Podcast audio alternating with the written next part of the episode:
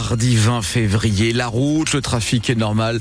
Euh, ça ralentit un peu autour de Carvin sur la 1, mais c'est tout ce qu'on note pour le moment. Pascal, comment faut-il s'habiller aujourd'hui? Bah, Remettez le pull si vous l'aviez quitté, hein, mmh. puisque les températures vont de 4 degrés à Humière ou à Lille même ce matin euh, jusqu'à 9 à Dunkerque. Ça grimpera jusqu'à 10 à 12, avec toujours un ciel nuageux, des pluies éparses qui vont euh, s'étendre sur l'ensemble de la région. Mmh, Pascal Thiebol, neuf policiers ont été décorés hier à Arras par leur ministre Gérald Darmanin. La cérémonie s'est tenue à la préfecture du Pas-de-Calais en présence des familles et des collègues de ces policiers qui se sont tous illustrés le 13 octobre dernier, le jour de l'attentat contre Dominique Bernard au lycée Gambetta.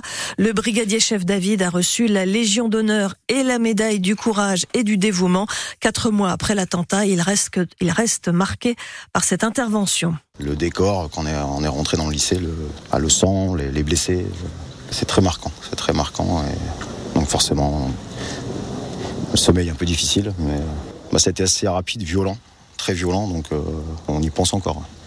Est-ce qu'il y a de l'appréhension quand vous allez travailler? Non, du tout, du tout. On n'a pas d'appréhension, mais euh, on est d'autant plus vigilant. Comme on ne pensait pas que ça pouvait arriver à Arras, on est d'autant plus euh, sur le qui-vive, beaucoup plus concentré. On en parle souvent, on est toujours en contact aussi avec les victimes, avec les enseignants aussi.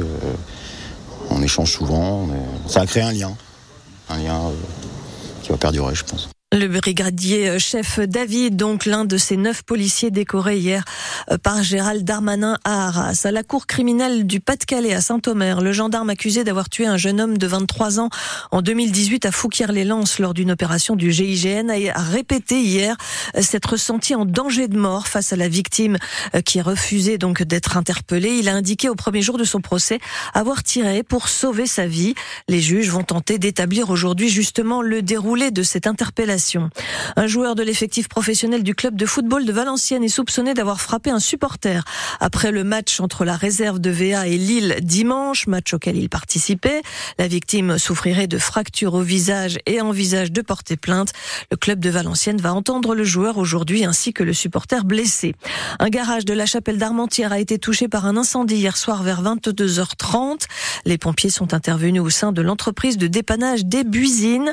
L'entrepôt de 5800 mètres carrés abritait quelques 200 véhicules, dont des dépanneuses. On ignore pour l'instant l'étendue des dégâts. À 6h32 sur France Bleu Nord, une cinquantaine de tracteurs ont mené une opération escargot hier aux abords du port de Dunkerque. Avant de se rendre devant les locaux de la DREAL, la direction régionale de l'environnement à Gravelines, les agriculteurs dénoncent les compensations environnementales qui concernent le Dunkerquois, mais aussi la Flandre et le Calaisie.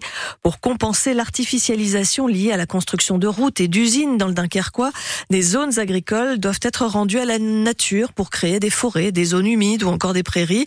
L'équivalent de 50 exploitations agricoles pourrait disparaître selon les syndicats qui demandent un rendez-vous avec le préfet avant l'ouverture du salon de l'agriculture samedi. Jean-Claude Leroy, le président socialiste du département du Pas-de-Calais, dénonce un plan social de l'école. Il écrit à la nouvelle ministre de l'Éducation nationale pour lui demander un moratoire sur les fermetures de classes à la rentrée. Face à la baisse de la démographie, 129 classes de maternelle et élémentaire devraient fermer à la rentrée dans le Pas-de-Calais. 22 doivent ouvrir et 89 postes seraient supprimés. La liste définitive des ouvertures et fermetures doit être actée en fin de semaine. Et puis à l'heure des premières vacances de l'année 2024, la région Hauts-de-France peut se vanter, carrément vanter, d'accord, d'être devenue une véritable destination touristique. Tant qu'à faire. Selon les chiffres du comité régional du tourisme, la fréquentation a atteint un nouveau record l'an passé, 16 millions de nuitées enregistrées dans les hébergements touristiques. C'est une hausse de 3,6% en un an. Alors qu'on s'en souvient, la météo n'était pas de la partie. Des chiffres qui s'expliquent notamment Odile Sonnellard par le retour des Britanniques. Oui, après des années de repli entre Brexit et pandémie de Covid, le nombre de nuitées prises par des Britanniques a augmenté de 27% l'an dernier, ce qui peut s'expliquer notamment par la Coupe du Monde de rugby. En nombre de nuitées, les Belges viennent après les Britanniques, suivis des Néerlandais et des Allemands. Les nuitées étrangères ont globalement augmenté de 10% l'an dernier. Pour ce qui est du type d'hébergement, le nombre de nuitées dans les hébergements locatifs comme Airbnb et Abritel a fortement augmenté de 8%, ce qui représente quelques 9 millions de nuitées, quasiment autant autant que les hôtels. Et puis les campings ont eux aussi connu une forte croissance de 7%.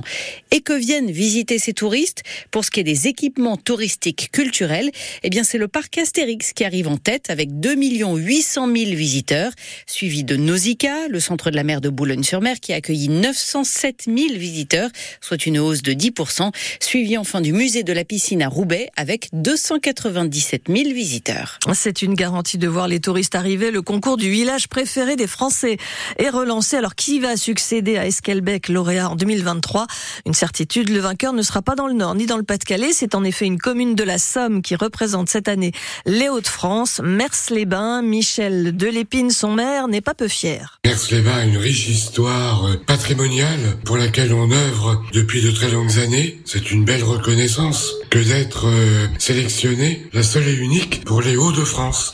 Nous allons nous consacrer entièrement à créer les conditions nécessaires, à grimper sur la première marche du podium pour faire en sorte que Mers soit euh, repéré et, retenu au final. Mers-les-Bains, donc, euh, qui représente les Hauts-de-France. La liste des 14 communes sélectionnées est à retrouver sur le site de France Télévisions. Les votes sont ouverts jusqu'au 10 mars.